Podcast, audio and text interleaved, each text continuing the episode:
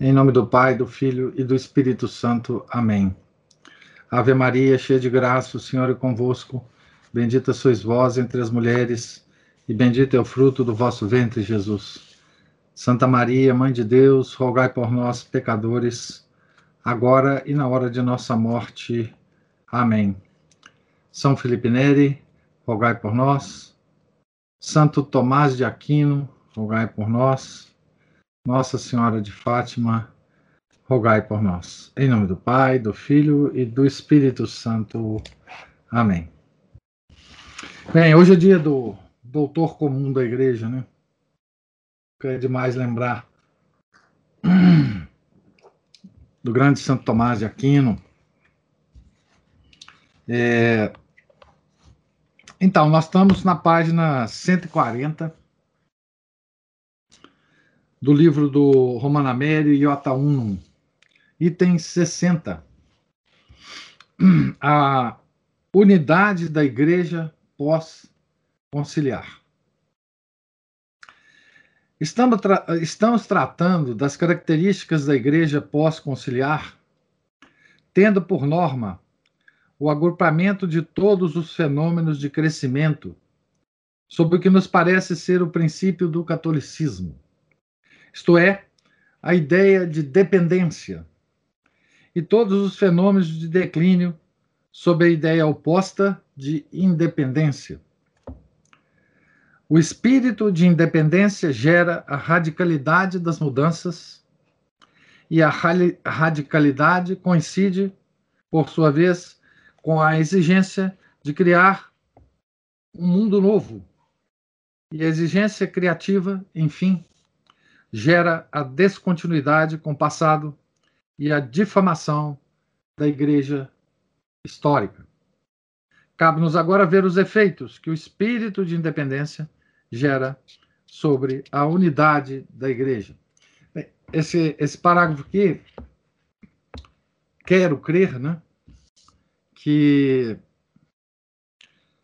nesse parágrafo o, o Romano Amério, né, está concordando né, com, com Gustavo Corsão, né, é, que uma década antes da escritura do livro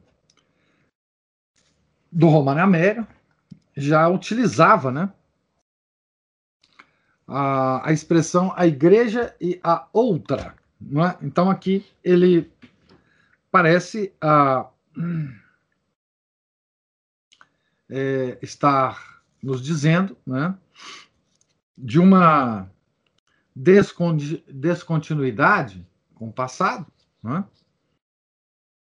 é, falou nos textos anteriores sobre a, a difamação que a igreja pós-conciliar é, propagou né, em relação à igreja do passado, né, e e ele vai uh, nesse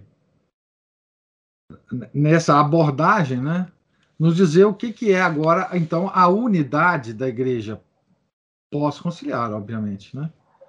Então, uh, aqui o próprio termo que ele usa, né, dá a entender que essa igreja pós-conciliar né, é, é uma outra igreja, né? Porque ninguém ouviu já falar, por exemplo, é, expressões tipo assim: igreja pós concílio, primeiro concílio de Éfeso, a igreja pós concílio de Constança, igreja pós quarto concílio de Latrão, igreja pós concílio de Trento. Não, não, essa expressão simplesmente não existe. Não é? É, porque não existiu uma igreja antes e depois de cada um desses concílios, né? Sempre era a mesma igreja. Né? Então, o próprio termo, né? Só quero chamar a atenção, o próprio termo, né? É, já é uma admissão, né? É, da expressão do Corsão. É claro que o Romano Amério é, ele é suficientemente ah, cuidadoso, né? Para não usar esse termo. Né? e que o Corção usou amplamente, né? E por isso foi praticamente, é, principalmente depois da morte, né? Porque em vida ele não tinha jeito de ser esquecido. Mas depois da morte, né? É, engraçado, né, que hoje em dia a gente fala sobre é, cultura do cancelamento. Né? Hoje tá uma, tem umas expressões assim que estão surgindo, né? É, com a velocidade da luz.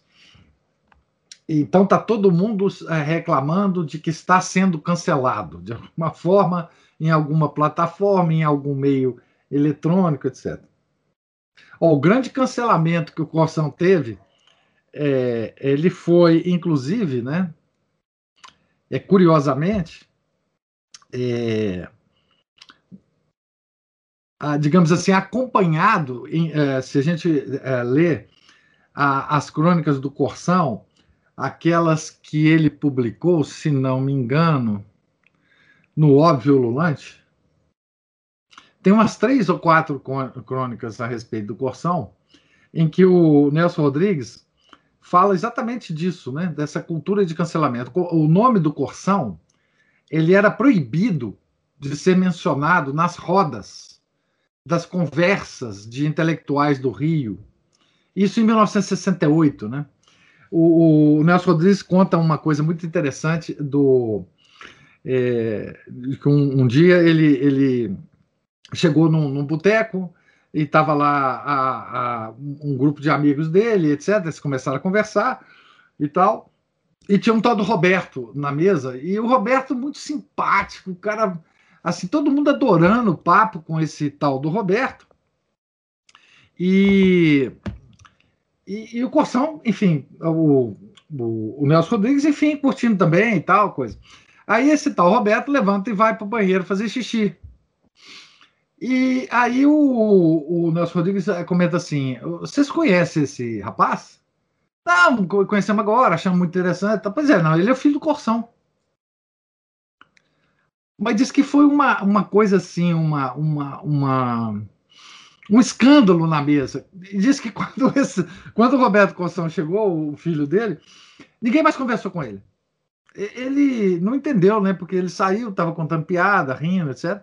E depois ninguém mais dirigiu a palavra para ele, né? Então, essa tal coisa. Mas eu estou divagando aqui, vocês me desculpem, é só porque eu não, não, não pude perder essa. Então, essa cultura de. O, o Corsão, por ser do jeito que ele era, né? É, aberto e honesto e, e com crônicas é, semanais é, nos jornais, e por ele ter cunhado né, essa expressão, a igreja e a outra, ele foi então escorraçado. Né? Inclusive as, a, as leituras que fazem do Corsão, etc., é tudo completamente maluco. Né? Tem especialistas Hoje em dia tem especialistas em corção que ficam falando aí na internet, né? Enfim. Então, mas voltando aqui, vocês me desculpem. No já citado dramático discurso de 30 de agosto de 1973, Paulo VI lamenta, abre aspas, a divisão, a desagregação, que por desgraça se encontra agora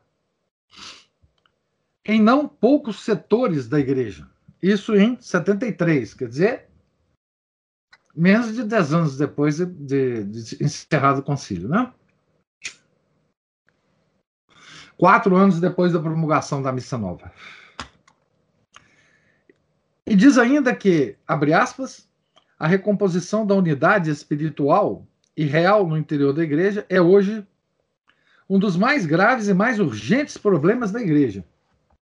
Então, é, menos de 10 anos, né, se passaram do concílio, E a igreja já estava desagregada, né? Tá certo? É, quatro anos depois da missa. A missa, na verdade, foi um fator de desagregação que acelerou a desagregação muito, né? Em 65, exatamente. Ah, dezembro de 65 o encerramento, né? Não é, não fala promulgação, fala é, é encerramento, né? porque, enfim. O discurso de encerramento foi, eu acho que 8 de dezembro, se eu não estou enganado aqui, se a memória não está falhando. 8 de dezembro de 1965. A situação é.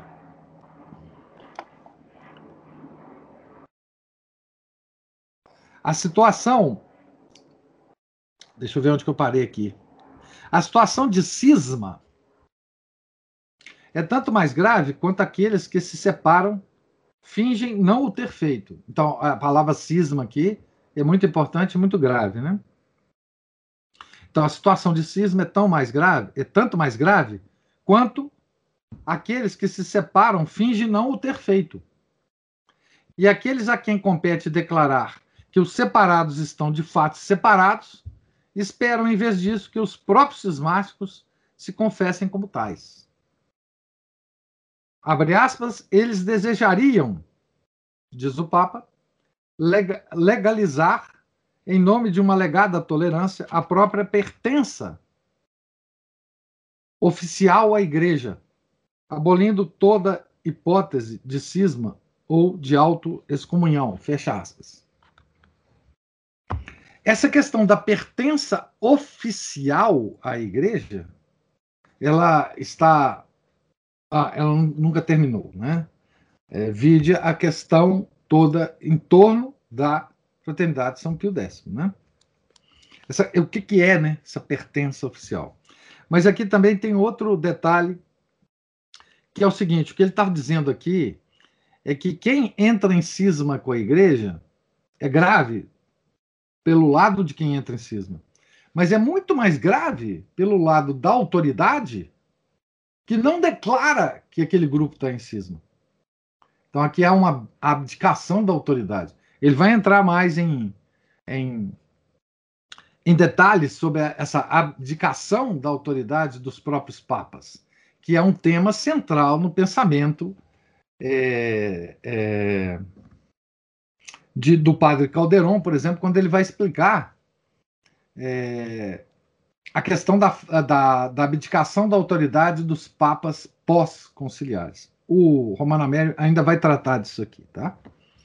No discurso de 20 de novembro de 1976, então três anos depois, né, o Papa retorna à situação, abre aspas, dos filhos da igreja que, que sem declarar sua ruptura canônica oficial com a Igreja, estão, todavia, num estado anormal em suas relações com ela.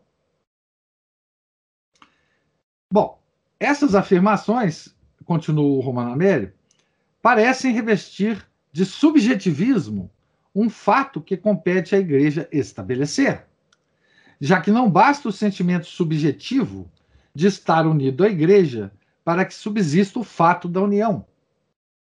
Então, veja, o Papa está falando, né? Que, o que está acontecendo com a igreja. Nisso, digamos assim, ele está percebendo a realidade à sua volta. O que, que ele não está fazendo? Ele não está exercendo a autoridade dele. Papa. Tá certo? Por outro lado, não, por outro lado, há na igreja um órgão com função objetiva que sabe quando a unidade é rompida e que deve, quando necessário, declará-lo, e não apenas limitar-se a confirmar a declaração de que se sente separado. O Papa, exprimindo sua, abre aspas, abre aspas, grande dor pelo fenômeno que se difunde como uma epidemia nas esferas culturais de nossa comunidade eclesial, fecha aspas, usa uma expressão elusiva e diminutiva, já que o fenômeno alcança também a esfera eclesiástica. Desculpe, a esfera hierárquica. E a formação de grupos isolados e autônomos é consentida pelos bispos e pelas conferências episcopais. O Papa sustenta em seguida que a desunião da Igreja deriva do pluralismo este deveria limitar-se ao âmbito das modalidades em que se formula a fé, mas se introduz no âmbito da própria substância da fé. deveria limitar-se ao, ao âmbito dos teólogos, mas se introduz no âmbito dos bispos, que dissentem entre si. No mesmo discurso, o Papa vê também, distintamente, não ser possível que uma igreja desunida realize a, uni a união entre todos os cristãos e ainda menos entre todos os homens. Vá vendo, vão vendo aqui como é que a autoridade pós-conciliar passou a se comportar. Na época, não estava ainda é, em moda o Papa dá entrevista em aviões, dá entrevista é, para qualquer um, falando o que quisesse. Aqui há uma, uma, digamos assim, um discurso, um discurso papal e no discurso, o Papa só está reclamando. Ele não está agindo. Ele não está fazendo nada. Ele não está usando a autoridade dele. Tá? Então, nós passamos de papas é, que decidem, que declaram, que proclamam, para, papa, para papas que resmungam. Que resmungam. Né?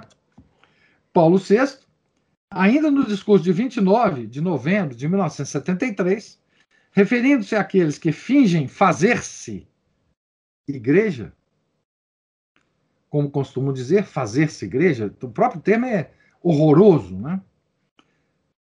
Fazer-se igreja apenas crendo que são igreja faz da situação cismática este juízo, faz da situação cismática este juízo leniente.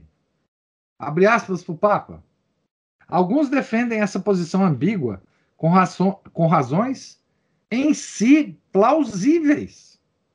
Isto é, com a intenção de corrigir certos aspectos humanos deploráveis e discutíveis da igreja, ou para fazer progredir sua cultura e sua espiritualidade, ou para fazer com que a igreja se ponha a par das transformações dos tempos e assim interrompem aquela comunhão a qual desejam permanecer unidos. Ou seja, gente, os grupos cismáticos, em si, eles estão certos, né? Em si, as, as, são plausíveis, né? Os, as argumentações, né? Ou seja, eles estão querendo corrigir aqueles erros deploráveis que nós sabemos que existem na igreja, né? Tá certo? é, estão querendo nos colocar né, a par é, das transformações do tempo. Veja como é que o Papa se refere a esses grupos. Né? Tá? É, é curiosa nessa passagem de Paulo VI a identificação das razões plausíveis com as intenções de corrigir a igreja, como se as intenções pudessem retificar um falso arrazoado como o daqueles que fingem estar igreja independente da igreja. Estar na igreja independente da igreja. E como se toda deserção da unidade eclesial devesse ser bem conhecida e convalidada pelos desertores para produzir um verdadeiro cisma na igreja. Ou seja, só se o, o grupo que, que, que se, uh, se tornou cismático falar assim, Papa, olha, nós somos cismáticos, tá bom? Enquanto não for, a autoridade da igreja não vai se mover. Né?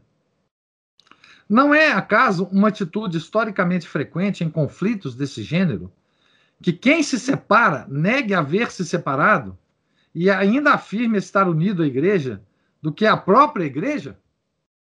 Ué, todo herege fala que ele é igreja e que o resto não é igreja. Não é possível que a gente não aprendeu isso na história da igreja, né? Não afirma o cismático pertencer à igreja verdadeira, como se diz, da qual a igreja católica de uma, alguma forma se separa? Não é assim que ocorre? Sempre e sempre não tem um exemplo, um contra-exemplo disso dessa atitude. Então, o Papa Paulo VI não, não era ignorante disso. O Papa Paulo VI era um grande intelectual. Né? Tá certo? É, não é por falta de conhecimento, né? Aliás, é, comparado com, com o, o, o, Papa atual, Paulo VI era, era um monstro intelectualmente, né?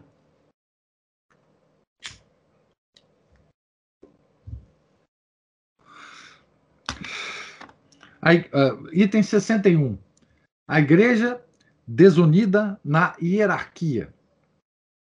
O caráter uno da igreja, como de uma rocha, louvado ou criticado, foi substituído na igreja pós-conciliar em caráter da desunião, igualmente louvado ou criticado. Da desunião na doutrina da fé, trataremos mais adiante. Uai, eu apareci aqui de uma forma diferente, viu? Estou atrás aqui de uma de uma floresta aqui. Eu não sei o que, aconteceu aqui comigo, não, viu? Eu não sei se vocês estão me vendo assim, não, mas eu apareci aqui. Eu apareci todo, todo, todo atrás de uma floresta aqui. Tão, tão, tem, tem um vírus aqui. Dedinho nervoso aqui. É você, Aline? Gente, eu não acredito. Eu não acredito isso. Eu não acredito que a Aline está fazendo comigo. Por que, vocês não falam? Vocês ficam parados com o dedo aí enquanto eu estou falando. É uma, é uma, coisa de doido. Agora eu estou na selva, viu, gente? Não voltou, não? Não. Não só eu sou na selva da crise da igreja, metaforicamente, né? Eu nem sei fazer isso, viu, Aline? Para mim voltou. Nem sei escolher tudo. Ô, gente, a Aline está querendo me difamar. Desculpa. Só, só pode ser. Só pode ser. É incrível. Incrível. Incrível, de fato. Só, só assim para nós rirmos hoje, né, gente? Bota o cardeal Suenes do lado do professor aí. Aí, aí eu vou morder na orelha dele. aí eu mordo na orelha dele. Da desunião na doutrina da fé, trataremos mais adiante. Aqui nos referimos aos fatos que demonstram a desunião na hierarquia. Voltou, não, é, é o Camilo está falando. Dom Didsen, bispo de Roermond, referindo-se ao pluralismo na igreja holandesa, declara que é impossível o confronto na igreja quando esse confronto significa que uns querem aderir ah, agora voltou.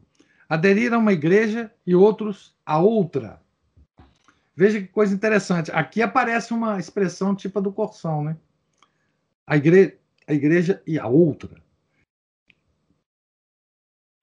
Né? Uh, é impossível uh, uh, que é impossível o confronto na igreja quando esse confronto significa que uns querem aderir a uma igreja e outros a outra. Então existe a outra. Tá certo? E por que. E, veja, é impossível o confronto. Tá?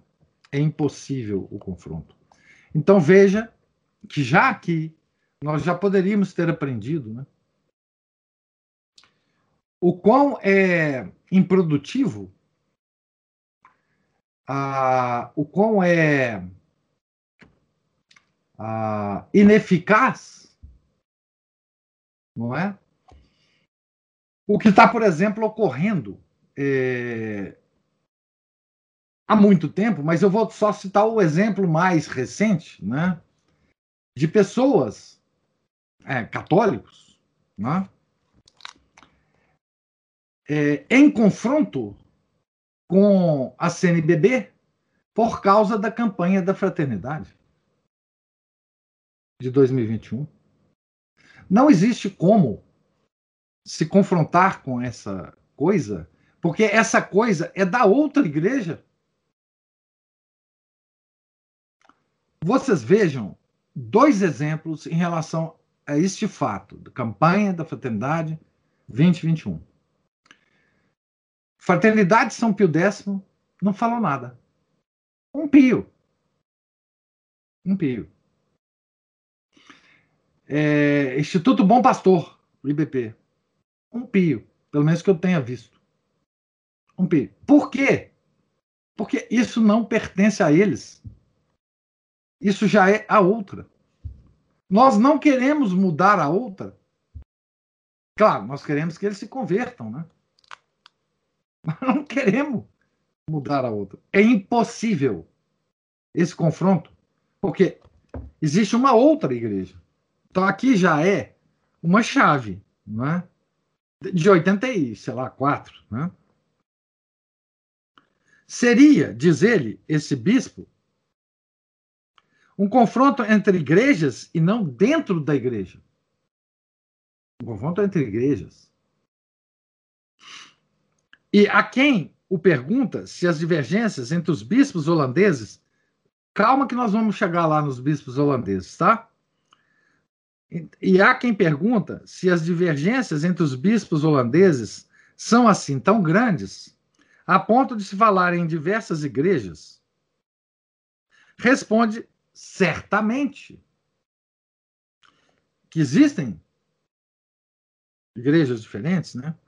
E explica que seus confrades no, no episcopado da Holanda acham que a igreja romana está no mesmo nível da holandesa, negando assim o dogma católica, católico, desculpe, do primado de Pedro e de seus sucessores. O diagnóstico do bispo católico corresponde exatamente àquele feito pelas comunidades evangélicas. Abre aspas. Na realidade, já não nos encontramos diante de um catolicismo, mas de diversos tipos de catolicismos. Aqui ele faz referência à Lavote Evangélica, setembro de 1971 o órgão da comunidade evangélica de língua italiana na Suíça. 71. Tá? E hoje, né, a gente fala da, da outra, do Corsão, etc. E esses e esses católicos é, neocons, né, ficam todos assim oriçadinhos, né? Nossa, você está falando que existe duas igrejas, IBGPP. Oh, mas isso é tão, é tão antigo, né? É, e, e, outra, quando a gente fala, o pessoal fica falando, mas eu sei, professor Guedes, o senhor está falando? Eu falo, não, eu estou só repetindo o que uma, várias gerações aí para trás falaram a mesma coisa, né? Tá certo? Deixa eu ler aqui um comentário para a gente ficar a von Hildebrand, o Cleves está lembrando aqui em Cavalo de Troia, na Cidade de Deus, menciona esse movimento hegeliano no pós-concílio. Há uma falsa reação, antítese, e um legalismo de uma época anterior. É, o, o, o, a, o, o hegelianismo é, da Igreja Pós-Conciliar teve seu ápice em João Paulo II e a, a Bento XVI. Tá? É, curiosamente, não é? a gente encontra muito católico, né? Hoje que é, são verdadeiros é, assim, admiradores incondicionais desses dois papas, né?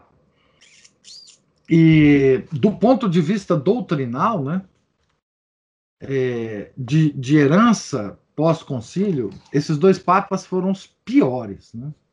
Mas enfim, há, há muita, muito, muitas viúvas de João Paulo II e de. Sobretudo nesses neocons católicos aí. Esses católicos que se dizem, sei lá, conservadores, eh, de direita, etc. São católicos que precisam de outros títulos, além de ser simplesmente católico, para falar alguma coisa, né? Enfim, eh, vocês já sabem quem de quem que eu estou falando. A Aline, a Aline fala assim: a Aline está passeando uh, uh, no meio do mato e quer que o professor fique na selva. O Felipe, Felipe falando aí. É, ela deve estar lá mesmo no meio do mato, né? Porque eu não, eu não a vi na missa hoje. É, Leandro fala assim: diz o Nelcon, isso aí é porque o Corção ficou doido no final da vida. Essa expressão é muito engraçada, né? Falou é, que existem dois Corções, né? É, é, é, curioso, né? Porque a própria ideia do Corção é aplicada a ele, né? Ele diz: existem duas igrejas. É? E aí eles, eles, eles fazem retroagir o argumento no próprio Corção. Existem dois Corções, né? É, enfim. O Paulo, o Paulo, o padre Paulo Ricardo é um deles. Acha o Bento Santo. É, enfim, não é só ele não, né? É o Cleves, essa floresta que a Aline te mostrou é para lembrar a, Laud a Laudato Si. Gente, vocês estão criativos hoje, hein? Laudato Si. Sensacional o Laudato Si. Mas então, é, então veja, é, essa, essa admissão dos diversos, é, das diversas igrejas que vão sendo formadas, né? E hoje cada, é, cada é, conferência episcopal é uma igreja em separado, né? Não tem a menor dúvida disso, tá? É, quem, quem viaja pode pode é, quem viajava, né? Que acabou isso, né? Ninguém vai mais viajar, né? Eu digo por vários países, né? É, isso vocês podem dar é, bye-bye para isso. Acabou isso no mundo. Mas quem viajava antigamente, ia em vários países, e ficava por, por algum tempo e assistiam às missas novas, que eu estou falando, missas novas. É, podiam notar que em cada país que eles estavam, a missa era outra, é, era diferente. Alguns países, é, uma celebração mais piedosa, mais, enfim, né, o padre, uma homilia um pouco melhor, etc. Outros países, uma, uma vergonha, né? E é obviamente na América Latina a vergonha é, é maior que em todos os lugares, é, outros lugares do mundo, pelo que eu sempre ouvi dizer, né? É, mas enfim, então os vários catolicismos é um fato da realidade, né? O significado desses testemunhos acerca da discórdia intestina no, do, catolicismo, do catolicismo fica mais evidente se se reflete sobre como a sólida concórdia da Igreja Romana foi sempre contraposta para ser louvada ou criticada à pluralidade do protestantismo.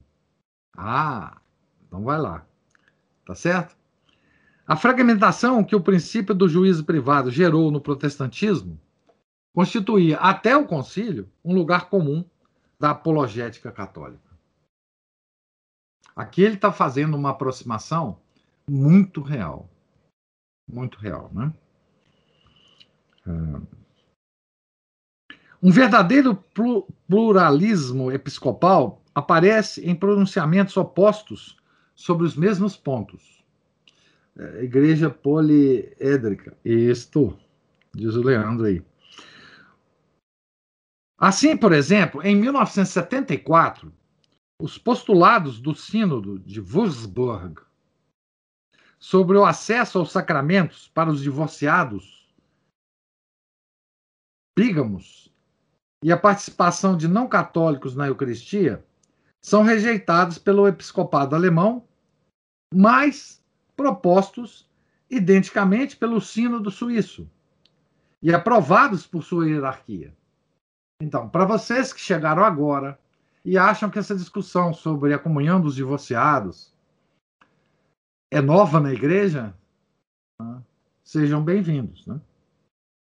Isso ocorreu logo depois do Vaticano II. Como a. Veja, exatamente como é, o casamento de monges com padres, etc., foi uma sequência imediata da reforma de Lutero, né? E de quem aderiu à reforma de Lutero, monges, padres, freiras, todo mundo se casava, né? Existia casos de, de, de, de uh, poligamia, não é? Uh,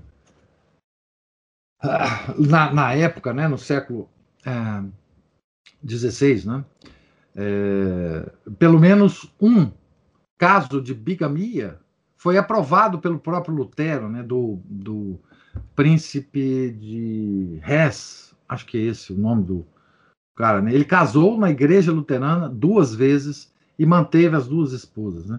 Com a aprovação do Lutero, né? Que ele mesmo casou com uma, uma monja, né? Agostiniana, acho que sim, né? Uh, então, veja que o paralelo é, é possível traçar, né? Mas ainda, no, no, no, seio de uma mesma conferência episcopal, um membro pode levar a cabo atos de dissensão e de separação. Esse é o efeito do regime de colegialidade, que, deliberando por maioria, desautoriza os bispos da minoria, sem que seja, contudo, estabelecido o grau de submissão devido nem de onde provém a obrigação de submeter-se. Ou seja, é uma discussão, há uma votação, a maioria ganha, mas ninguém fala que essa minoria não possa fazer o que eles queriam e perderam em votação. Né? Assim, todo bispo fica, por um lado, desautorizado e, por outro, habilitado a julgar não só a sua própria conferência, mas todos os outros bispos e todas as outras conferências. Aqui tem uma, uma nota de pé de página, diz assim: o bispo de Coira, Don von der Rath, sei lá, em carta de 10 de abril de 1981, não hesitava em admitir. Como um bispo individual, sou impotente. A carta encontra em meus arquivos, nos arquivos do Romano Américo, né?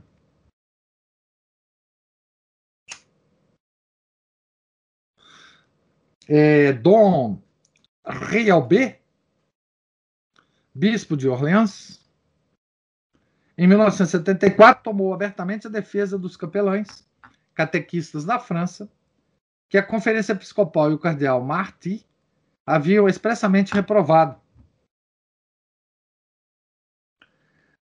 O cardeal Doffner, tendo conhecido a Basílica de São Bonifácio, em Munique,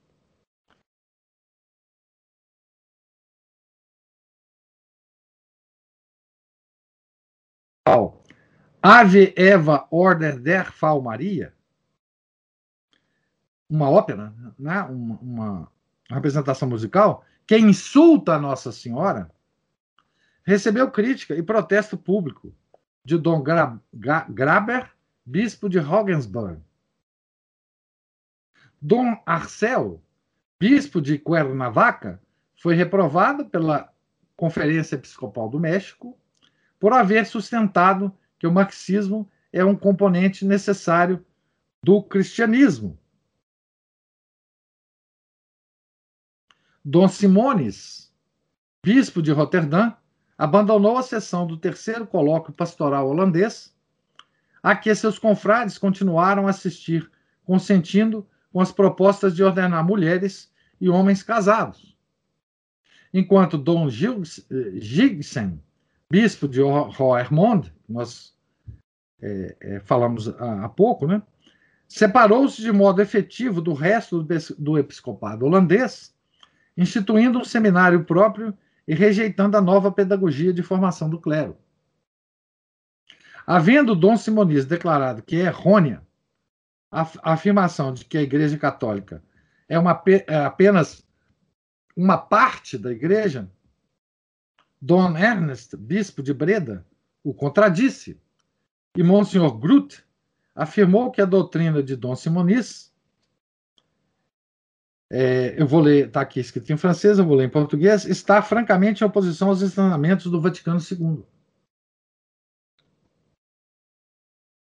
Então veja bem, essa afirmação da Igreja Católica ser parte da verdadeira Igreja, que tem muito mais coisa na verdadeira Igreja do que só a Igreja Católica, vem do, do, da expressão do subsiste in, né? A Igreja Católica subsiste. A, a Igreja subsiste né? Ah, na Igreja Católica. Então, existem outras coisas que subsistem também. Né? Isso deu um. Enfim, isso é outra história aqui. Nas relações com a política, os bispos de uma mesma nação são frequentemente discordantes. Assim, nas eleições presidenciais do México, em 1982, A maioria recomendava um candidato, enquanto uma forte minoria apoiava o de um partido oposto. Significativa é a contraposição entre os bispos franceses e os italianos sobre o comunismo. Os italianos declararam a incompatibilidade entre ser cristão e aderir ao marxismo ateu. A liberdade de opção nas coisas políticas estava limitada por essa incompatibilidade objetiva. Os bispos franceses, ao contrário, em sua conferência de 1975, retiraram a missão de todos os movimentos juvenis e de ação católica e operária e decidiram donner liberté aos mouvements, mouvements de faire les oppositions politiques qu'ils désirent, dar aos movimentos liberdade de fazer as opções políticas que desejarem. Os movimentos sociais, especificamente católicos, foram suprimidos. Por quê? Vou ler aqui em português. Nenhum movimento pode jamais exprimir em si mesmo a plenitude do testemunho cristão evangélico.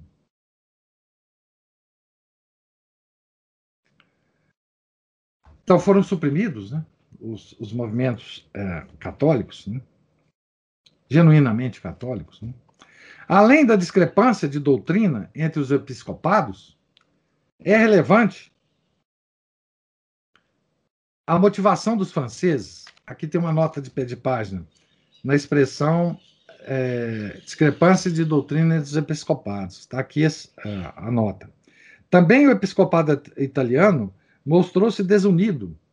E, por exemplo, Dom Borromeu, bispo de Pesaro, e a revista Renovatio, inspirada no cardeal Siri, entrava em conflito com o cardeal Pellegrino sobre as relações entre a igreja e o Estado. Cardeal Siri tem uma longa história, né? É, nos concílios, desde o concílio que elegeu o Papa é, João 23, né? Este supõe que todas as formas de testemunho são espécies equivalentes de um mesmo gênero. E que não existem espécies opostas a esse gênero. Acusam também implicitamente a Igreja Católica de defectibilidade, pois precisaria do marxismo para dar um testemunho integral, e preconizam um sincretismo social em que as contraposições de ideias seriam completamente obliteradas e extintas. Aqui ele está nos referindo a tópicos posteriores. Ver tópicos 111 e 113. Nós vamos tratar disso depois, né? Ah. Então vocês vejam é, que a igreja se partiu em mil pedacinhos, né? é, não só em conferências nacionais, como em dioceses individuais. Né? Dioceses individuais. Tá, Então, é, isso é uma coisa similar né? ao que aconteceu é, com o protestantismo. Né? E esta é apenas uma, uma das características é, do, da pro, protestantização da igreja pós-conciliar. Né? Item 62. A igreja desunida sobre a Humane Vitae. Essa história é muito interessante. É, enfim, vamos, vamos ver lá. Né? A célebre encíclica Humane Vitae, de 25 de julho de 1968, deu lugar à mais geral, importante e, em alguns aspectos, arrogante manifestação de dissenso interno na igreja. Quase todas as conferências episcopais se manifestaram sobre ela, seja anuindo, seja dissentindo. O Manivita é sobre, sobre a condenação das, das técnicas de, de pílula, de evitar filhos, né, de um modo geral, é, contra o aborto, enfim. É uma é uma é um mistério dentro do papado de Paulo VI. Essa encíclica é um mistério absoluto. Porque quem conhece a história da formulação dessa encíclica vê que ela é quase um milagre. Né? Porque tem uma história por trás de como é que o, o, as coisas foram, as pressões sobre o Papa, que não, não é o caso aqui de. Inclusive a, a, a, pressão, inclusive, de dignatários, governantes do mundo inteiro, essas coisas assim, tá? Sobre o Papa, sobre o Vaticano, né? Para ele não publicar a encíclica. Né? Então, o aparecimento de documentos episcopais por ocasião de ensinamentos ou decisões do Papa não é uma novidade na Igreja. Bastando recordar quantas cartas de bispos a seus diocesanos vieram à luz durante o pontificado de Pio IX. O que é novo, porém, que é novo, é que tais cartas exprimam não um juízo de consenso, mas um juízo de crítica. Como se o princípio que prima sedes anemine iudicatur, a sé primaz não é julgada por ninguém, não valesse mais. Ninguém ignora quão vivaz foi a oposição ao dogma da infalibilidade em 1870, quando ele foi declarado no, no Concílio Vaticano, né? que depois ficou chama, sendo chamado primeiro. Né? Sobre seu fundamento, seja sobre a sua conveniência histórica, nem como tal oposição foi exercida, tanto na controvérsia histórico-teológica, quanto nos debates do Vaticano I. Os bispos alemães por exemplo, não chegaram a um acordo sobre as obras de Dollinger, condenadas por Dom Ketteler, bispo de Magonza, mas admitidas por outros. Quando, porém, o dogma foi definido, todos os oponentes, num espaço de poucos meses, exceto Strohmayer, que demorou até 1900, 1881, aderiram a ele.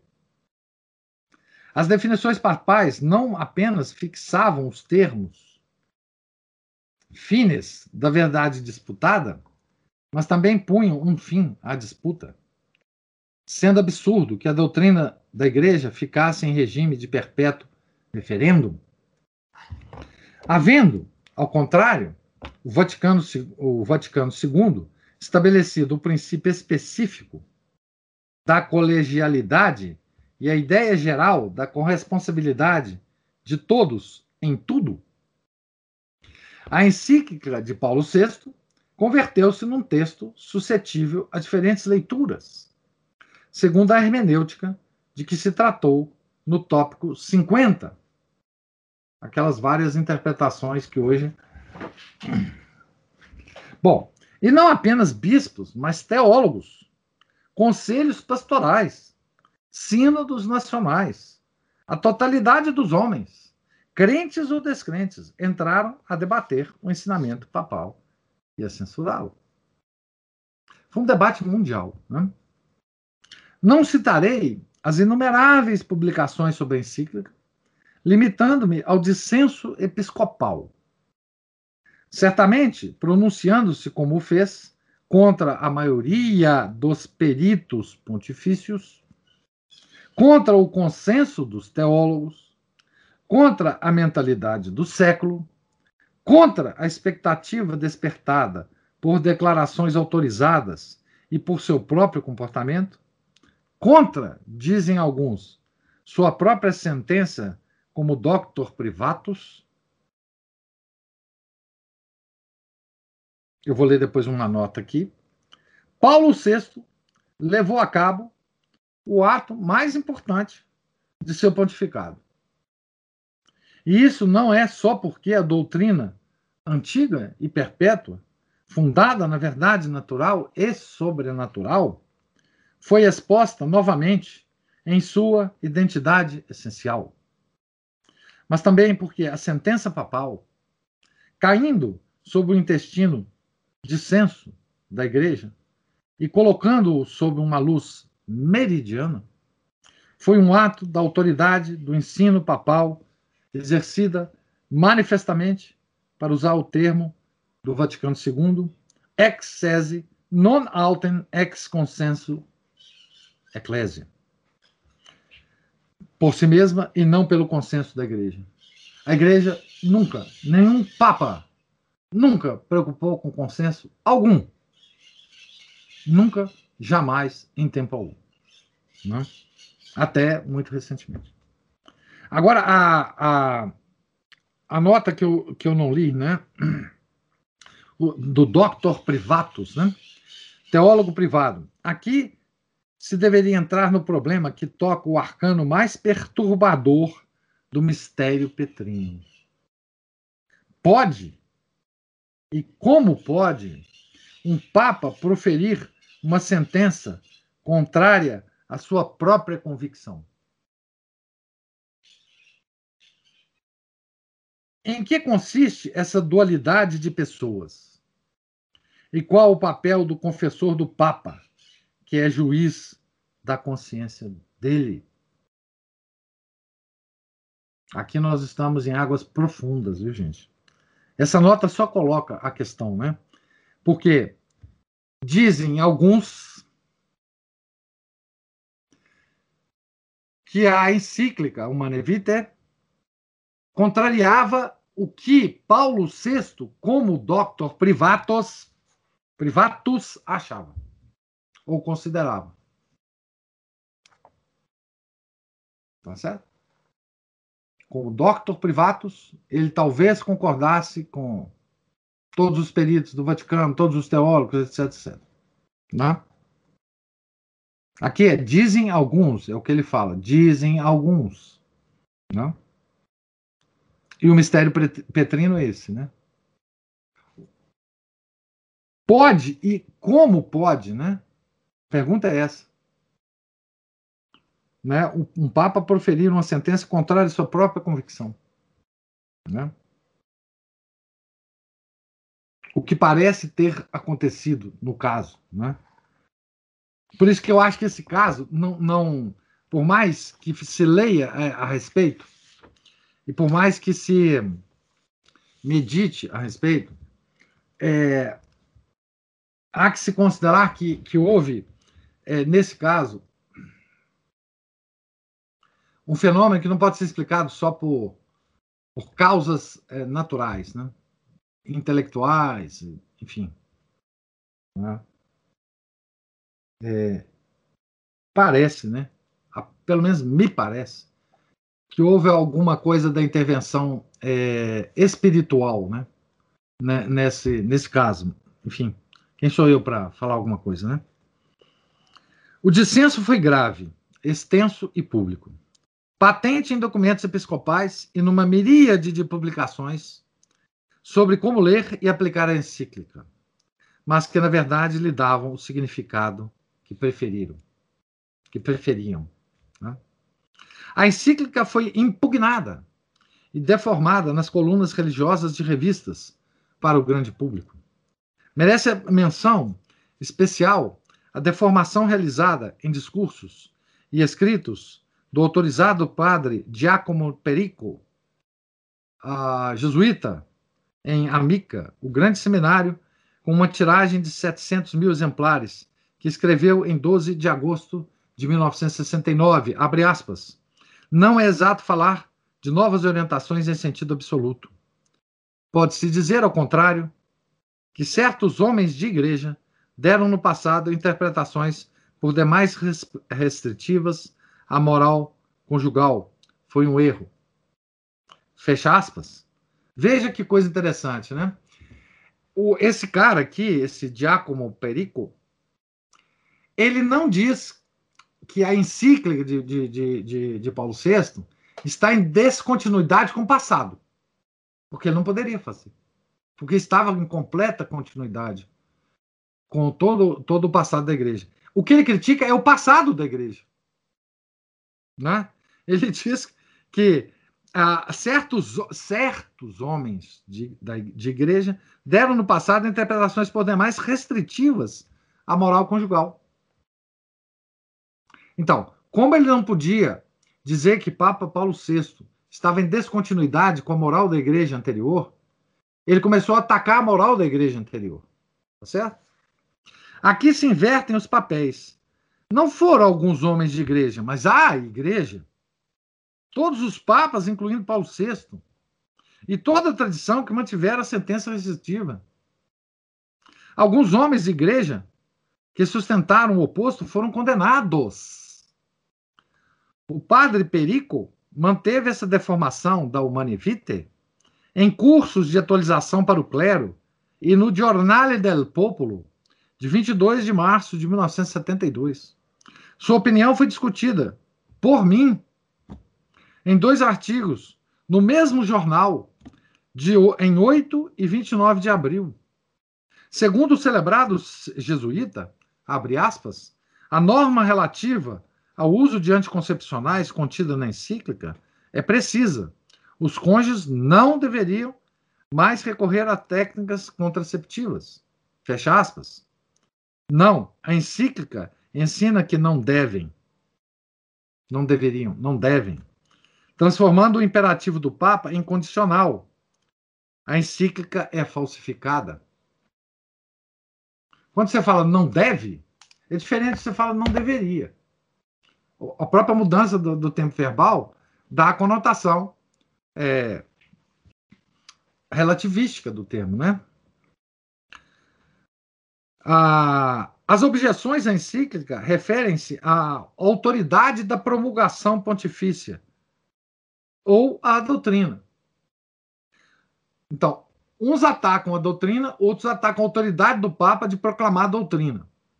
O cardeal Doffner, arcebispo de Munique, aquele que cedeu espaço lá para uma ópera com ofensas à Nossa Senhora, né? E defensor dos anticoncepcionais, declara, abre aspas, agora entrarei em contato com os outros bispos para ver como é possível oferecer ajuda aos fiéis. Ajuda aos fiéis. Ajuda significa como é que nós vamos convencer os fiéis de não respeitar as proclamações do Papa, né? Certamente.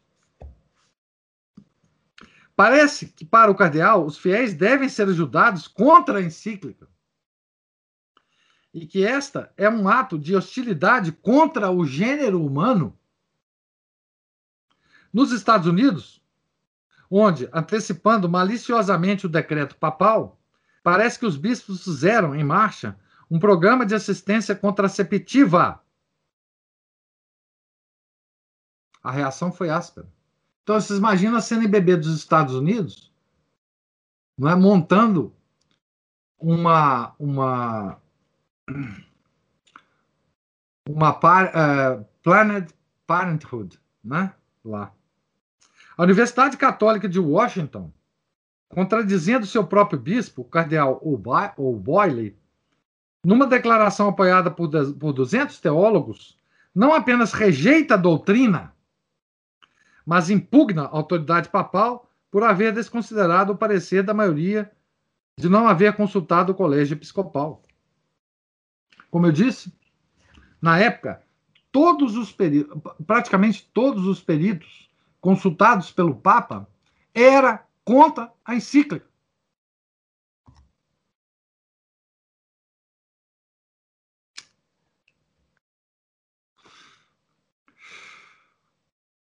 Tá certo?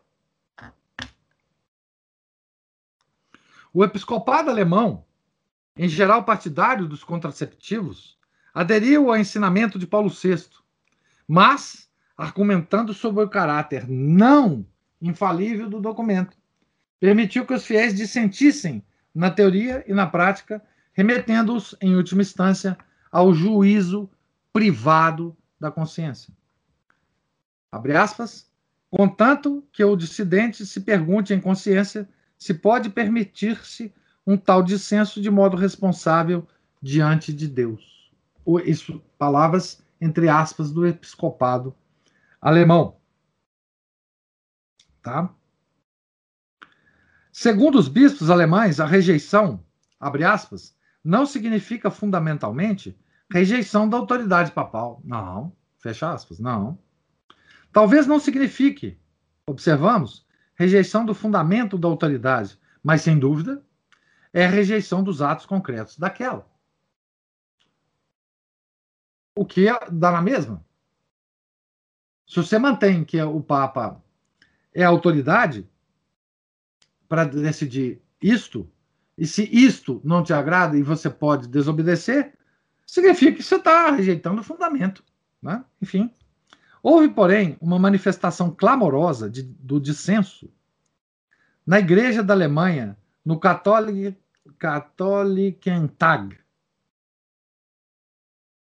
Catholicentag é literalmente Dia dos Católicos. É um encontro no estilo de festival em países de língua alemã organizados por leigos católicos. Nos explica uma nota aqui do tradutor. Então, no Catholicentag de Essen, em setembro de 1968, a Assembleia discutiu e aprovou, por uma esmagadora maioria, 5 mil contra 90, na presença do legado pontifício, cardeal Gustavo Testa, e de todo o episcopado alemão, em meio a vozes que clamavam pela renúncia do Papa, uma resolução que pedia a revisão da encíclica. Ao grave ato de rejeição respondia o Observatório Romano de 9 de setembro, dando a conhecer uma mensagem do Papa que pedia aos católicos alemães fidelidade e obediência. A rejeição da encíclica continuou, todavia, com o Sínodo Suíço de 1972, o maior, ah, com o sino, é, é, sínodo, é, com o germânico de Würzburg e com a declaração de Königstein. O maior diário do catolicismo suíço, Das Vaterland, não apoiou nem rejeitou até hoje as contestações. Contudo, a divisão dos católicos da Alemanha entre si e em relação à Sé Romana continua e se evidencia ainda mais. Bom, hoje nós sabemos que é, praticamente a igreja da Alemanha é uma igreja separada, né? Infelizmente, né? Enfim. Contudo, é, bom, o Tag de 1982 teve uma contrapartida paralela e simultânea com o Tag dito de base, que reuniu os católicos dissidentes. Estes reivindicam o acesso indiscriminado à Eucaristia, o de, ao sacerdócio de mulheres, a abolição do celibato dos padres e celebram uma missa diferente.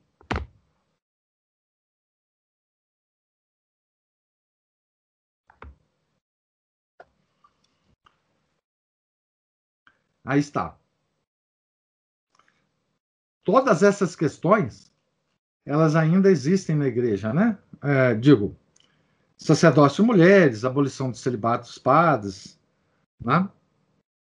Então, nós estamos é, nós estamos narrando fatos, gente, de 40 anos atrás, tá bom? Então é bom a gente dar essa essa coisa porque assim, tudo hoje no mundo moderno parece uma coisa que surgiu atualmente, que nunca a igreja discutiu isso, né? que nunca essa, essa crise é, ela é uma coisa muito nova, né? Que por isso eu costumo dizer que eu sou o maior defendor, defensor do Papa Francisco, porque assim tem coisas que ele está fazendo agora, gente que é antiga demais na igreja. Tá certo? Não, pelo amor de Deus, não culpem o Papa Francisco por isso. Ou apenas ele, né? Digamos assim. Né? Eu sou um grande defensor do Papa Francisco. Né? É, no, no, no sentido da acusação de que ele está fazendo agora a destruição da igreja. Não. Não. Não. Não. Tá certo? Não e não. De jeito nenhum. Tá? É, é, quem fala isso são os, os, as viúvas do Ben XVI e do João Paulo II, né? Porque eles acham que esses dois papas são diferentes, né?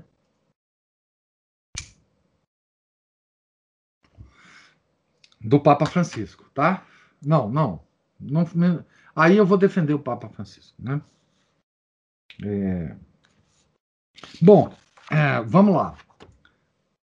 O Clécio fala assim: a diferença de hoje é que tudo foi apresentado de uma vez. Todas as manuscritas resolveram aparecer juntas. Não, elas estão juntas por aí, Cleverson. É, é, elas nunca. O curioso é o seguinte: é quando você vê a. a quando você estuda a, a história, digamos assim, é, contemporânea da igreja, é o seguinte: essas maluquices elas estão presentes sempre juntas ao mesmo tempo, desde o Concílio Vaticano II. O que ocorre é que elas vão em ondas aparecendo na mídia. Esse é que é o problema. O problema é a mídia, não é? Porque nós temos a noção, a noção clara, o seguinte, de que o que aparece na mídia existe, tem existência ontológica. E o que não aparece na mídia não existe. É, o que aparece na mídia é componente, o que não aparece na mídia é componente do nada. Então, a mídia, hoje, ela se tornou um, um, um, um critério de existência ontológica. Então, tudo que, que, que não está sendo é, é divulgado pela mídia é, simplesmente não existe. É, foi para passou da existência por nada. A mídia é, é a, a, por exemplo, divulgou né, em 1970, 71, 72, que o, o, nós íamos morrer congelados. Não é? Teve uma, uma, uma capa da revista Newsweek, nem sei se existe mais essa revista, ela era uma grande concorrente na época da revista Time. E é, apareceu na capa uh, uma, uma montagem né, de uma foto com uma, uma, um landscape de Nova York, uma, um horizonte assim de Nova York, né, é, em que o gelo invadiu Nova York e estava deixando aparecer nessa montagem apenas o topo dos edifícios mais altos. Né? É, essa, essa, essa, essa coisa né, de que o mundo estava congelando estava é, na mídia, né? Tava os cientistas, os cientistas estavam todo mundo falando sobre isso, né? E inclusive teve um filme, né? Parece, eu não lembro o título desse filme, que é exatamente esse congelamento de Nova York, né? As pessoas, é, é, enfim, uh, eu não, não, assisti esse filme, assisti talvez trailer desse filme, alguma coisa assim. Eu não sei como é que ele chama também, mas ele foi um filme famoso. Aí, né? Então, naquela época, todo mundo é, passou a, a, a, perceber que existia o congelamento do mundo, tá? com previsões de cientistas. Né? Hoje ninguém mais fala sobre isso, porque hoje é o aquecimento global. Hoje é o descongelamento das, do, do, Ártico e do Antártico. Do Antártico né? Então, assim, é isso. Né? Então, a, a mesma coisa da, da, da igreja. Né? Quando esse, to, o dia depois de amanhã, aí a Aline não, a Aline está aqui. Ainda bem que ela não pôs esse, essa, essa montagem aqui a, como pano de fundo meu aqui, né? Então, ah, tá vendo? Só a estátua da liberdade, tá vendo?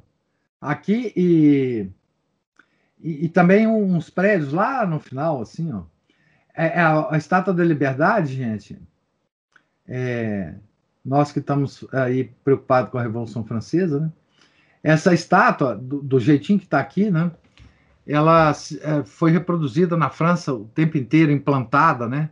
Nos, nos é, em vários lugares, em praça pública, igual a igual as lojas da Havan, né? E, e essa estátua que está lá na entrada, né? É, do porto de, de, de, Nova York foi presente da França, né?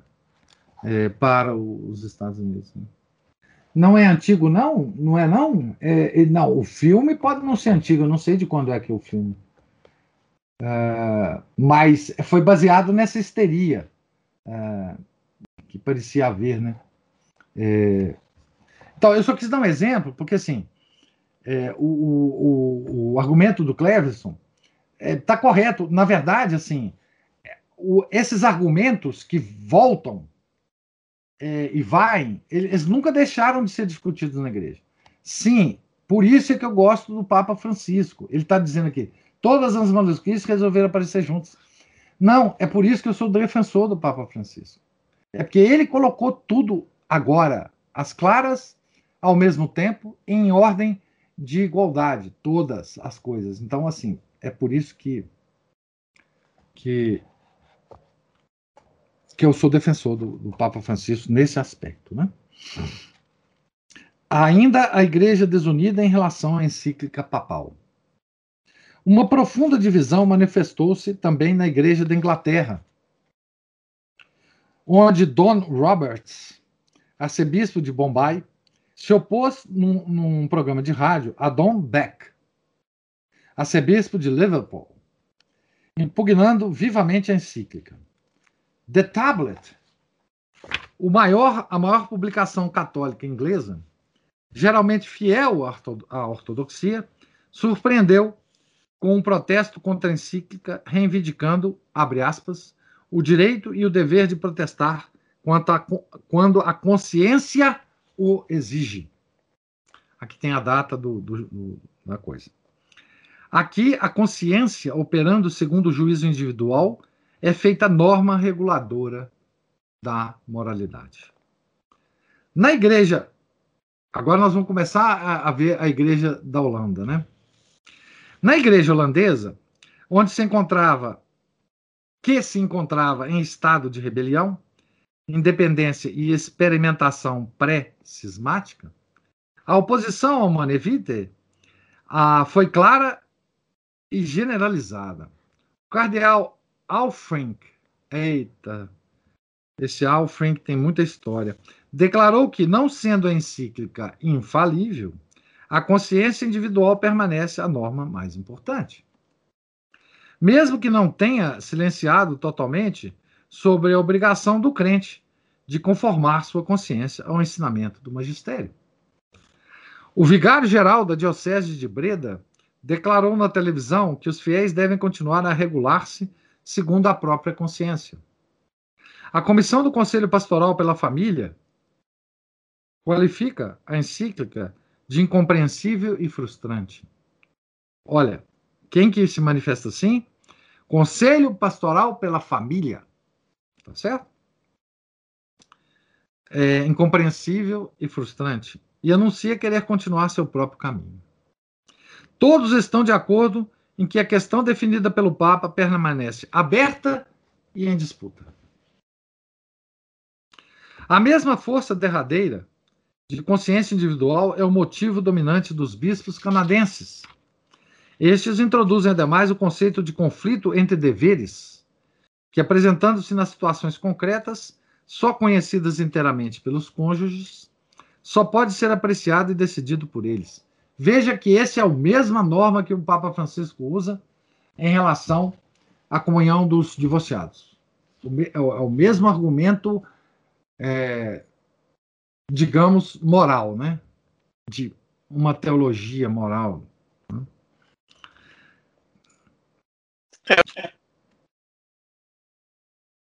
Tá certo? A mesma. Ah, bom, a, mais óbvia é a separação dos bispos franceses do ensinamento papal.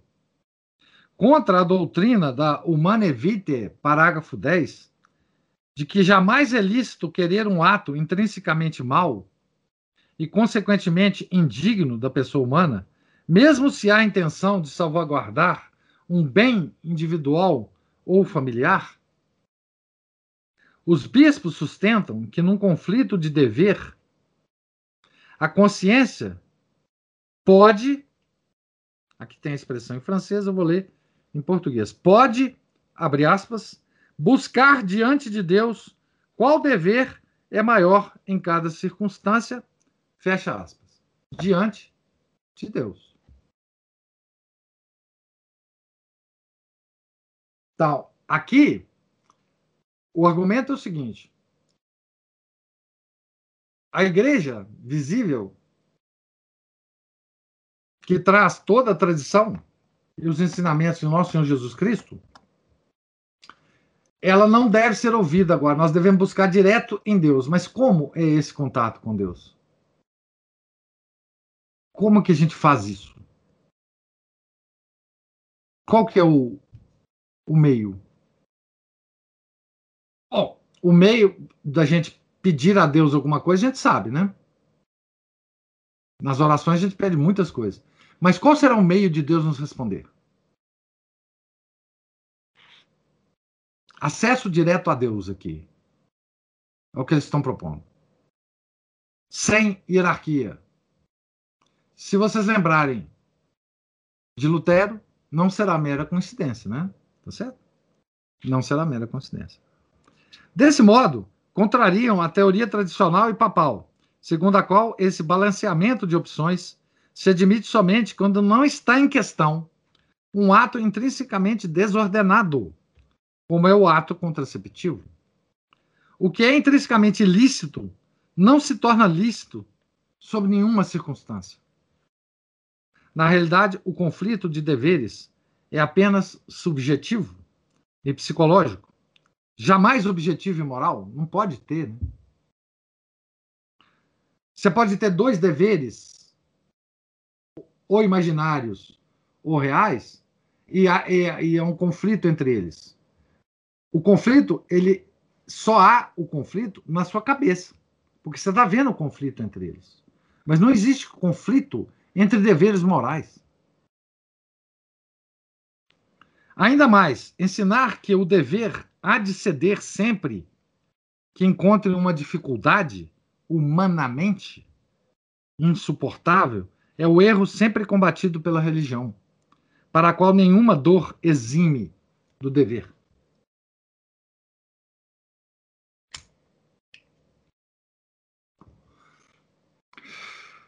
Isso, gente, é uma coisa que pertence à natureza humana. Essa coisa de nenhuma dor exime do dever.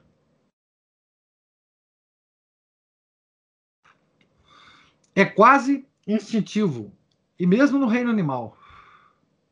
Né? O que, que eu posso pensar aqui? Eu posso pensar, por exemplo, numa mãe que vê o filho é, é, num prédio pegando fogo. Ela entra lá para salvar o filho, mesmo que isso é, possa significar a morte dela. Isso é instintivo, não é? Nenhuma dor exime do dever, não é? Isso é uma norma, obviamente, moral, objetiva, mas é uma coisa que já está implantada na nossa cabeça. Tá certo? A posição do, do episcopado francês foi indiretamente criticada por uma notificação do Observatório Romano de 13 de setembro de 1968, desmentindo que aquela tivesse sido aprovada pela Santa Sé. Ainda que, com habitual atenuação, tenha publicado em 13 de janeiro de 1969 que, abre aspas, nenhum episcopado colocou em discussão as bases doutrinais recordadas pelo Papa, fecha aspas. O jornal viu-se obrigado a confessar que, abre aspas, algumas expressões dos bispos podiam suscitar preocupações sobre o verdadeiro sentido das declarações. Olha a linguagem dúbia. Olha, olha o morde a sopra, né? Na Itália, a resistência ao Manevite foi mais silenciosa, mas não menos extensa. Cito a tomada de posição contra a por parte da revista Família Cristiana, seminário dos Paulinos, cuja difusão é de um milhão e meio de exemplares em todas as paróquias. Nos fascículos de 23 de maio e de 20 de junho de 1976, o padre Bernard Haring, do, da ordem do. Nossa, coitado da Ordem de São Francisco, do Santo Afonso de Ligório, né? os redentoristas, defendia a contracepção pondo-se ao lado dos bispos franceses. O Observatório Romano, de 14 de julho de 1976, o atacava e refutava, mas naquele, mas aquele religioso continuou a ensinar contra a encíclica.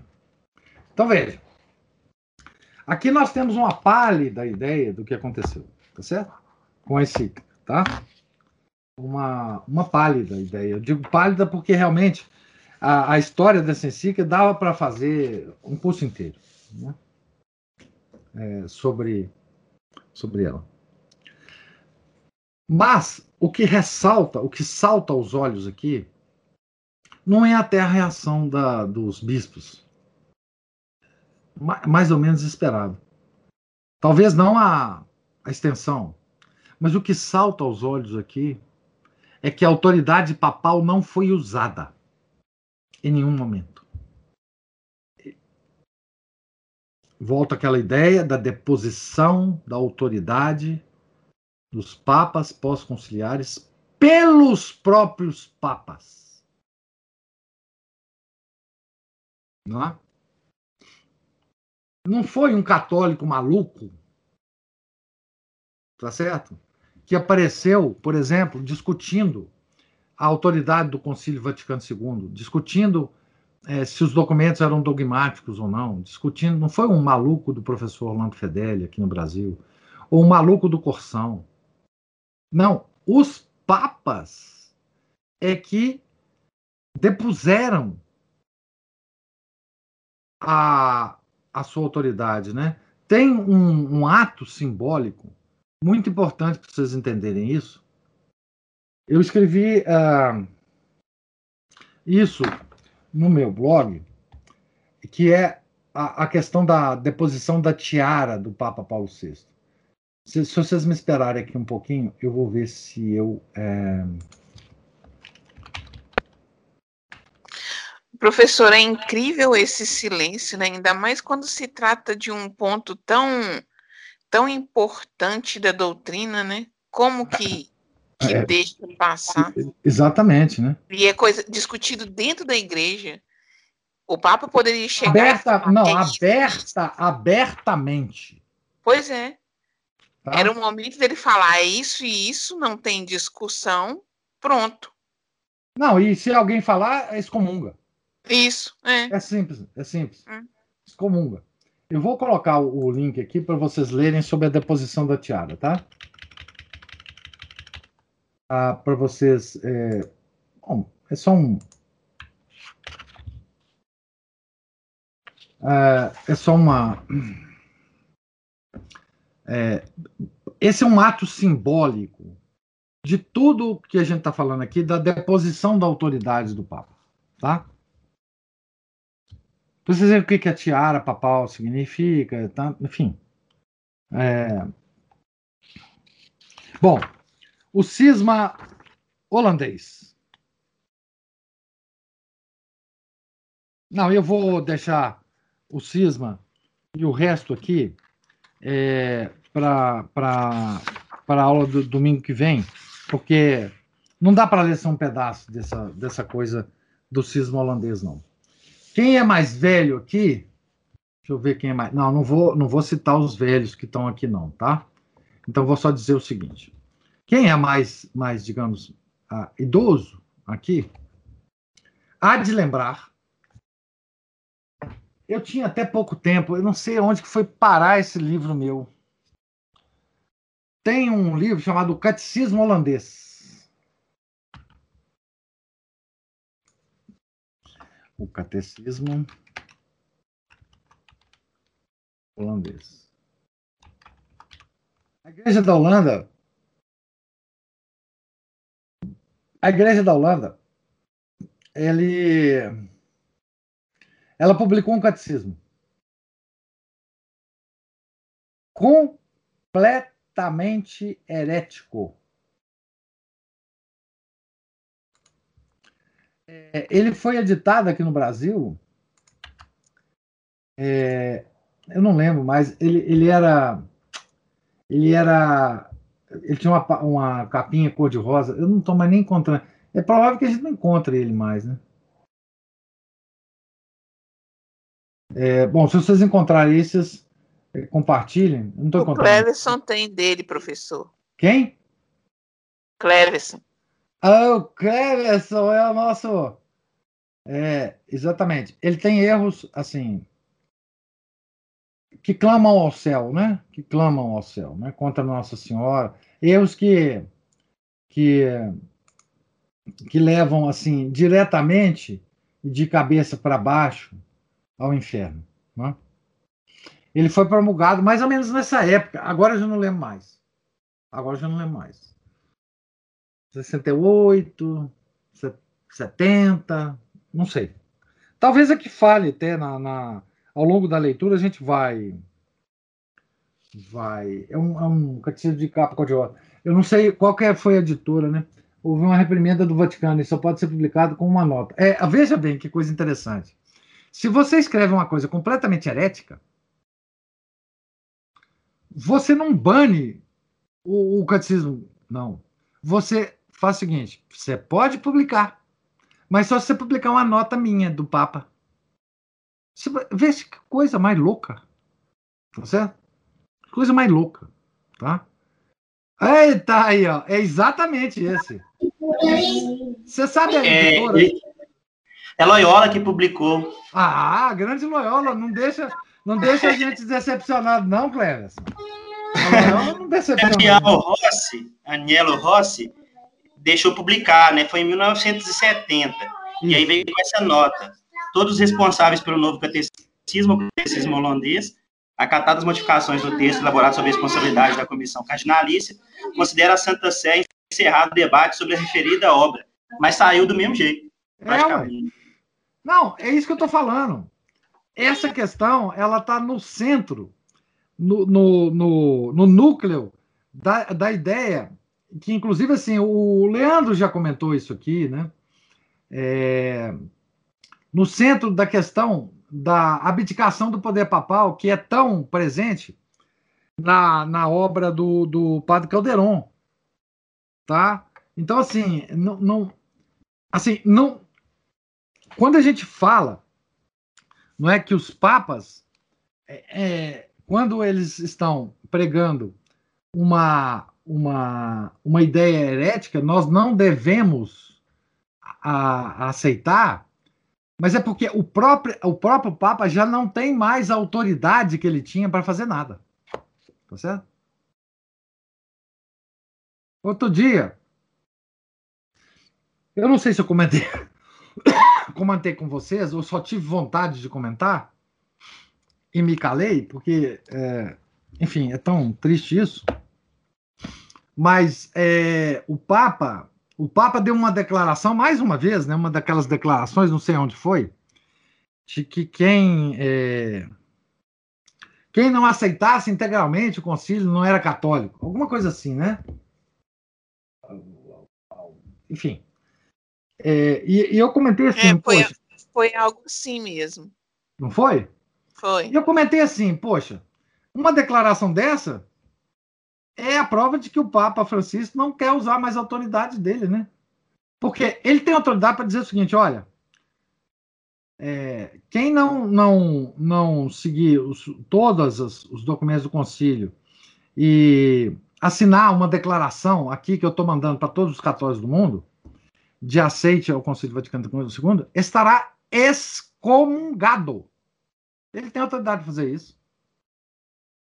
Mas ele não faz. Graças a Deus, né? Ele não faz. Que aí realmente seria uma, uma atitude que eu não sei nem julgar teologicamente o, a gravidade disso. Mas, mas ele fala. Ele dá entrevista. Ele sugere. Então, toda a questão é, da autoridade papal agora, ela se esfumaçou, né? Ela se, simplesmente desapareceu. Né? Não existe mais. Mas não, mas veja, de novo, eu vou defender o Papa Francisco. Não é o Papa Francisco que fez isso. Não, não foi. Não é e não foi. Tá? Isso está desde Paulo VI.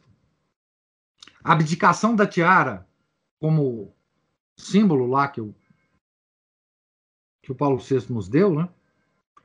ele é um símbolo de uma realidade que já estava acontecendo na época dele. Ele simplesmente falou: Olha, vou tirar essa porcaria aqui da minha cabeça. Tá, tá fora, agora acabou. Não tem mais poder. É... Então aqui a Aline fala: Professor, li o livro Manual Politicamente, é, deve ser incorreto do catolicismo, que, tem, que também fala detalhada sobre a Manevita. Eu não li esse livro e não vou ler. Viu, Aline? Ai, ai, ai. É... Eu sabia que você ia me perguntar por quê. O que é que o senhor acha, professor, do livro Manual Politicamente Incorreto do Catolicismo, não é isso?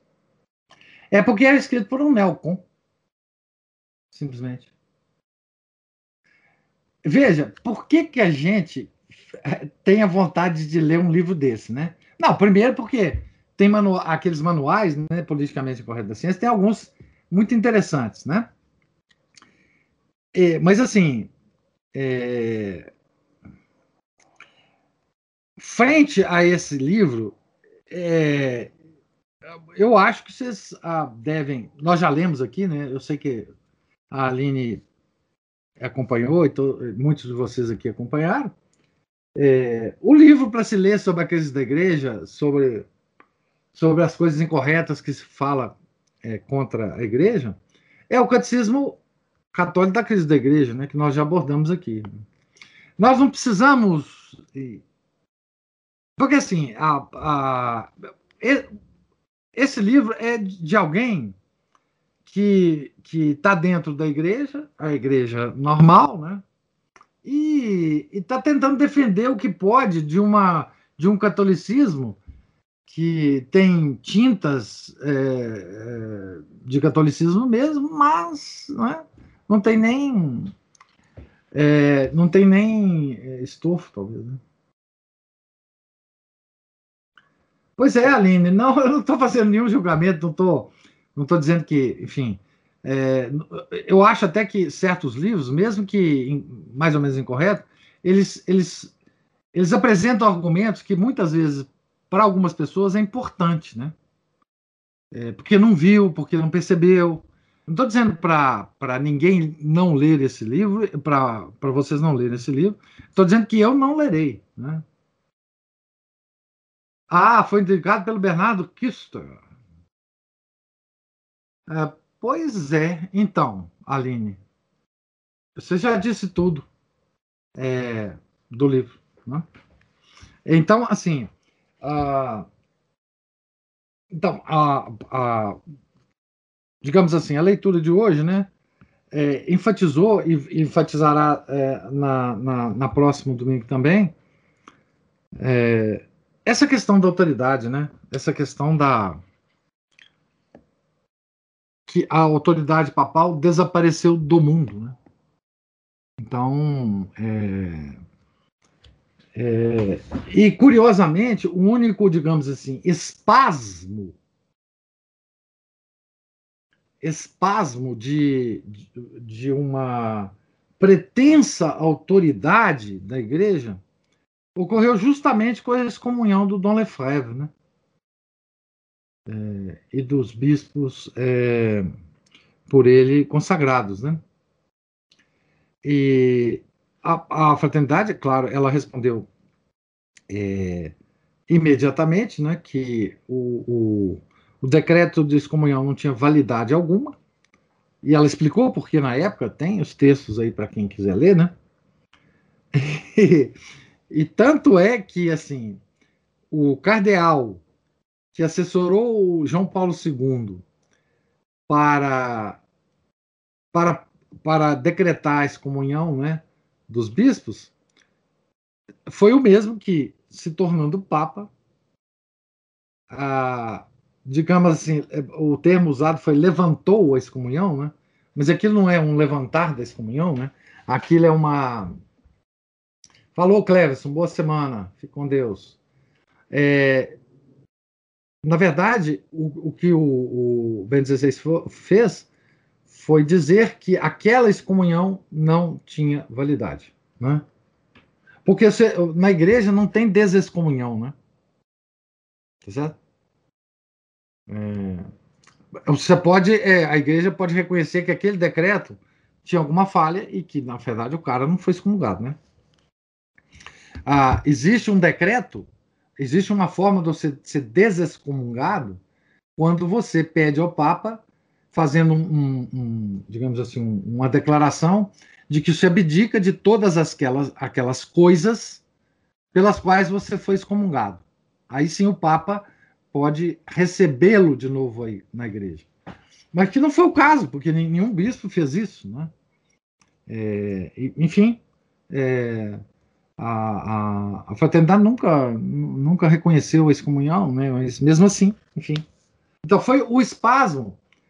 Um outro caso específico de um silêncio obsequioso aqui, ali, etc., foi feito na igreja. Mas nada que, que pudesse excomungar, por, excomungar, por exemplo, é, é, os bispos da Holanda, os bispos da Alemanha, os, ou, ou, algum figurão na Alemanha, né? Só para, enfim, nada disso, né? Então, então é isso, gente. Alguém tem mais alguma observação? Pode até abrir o microfone, alguma pergunta, se quiserem.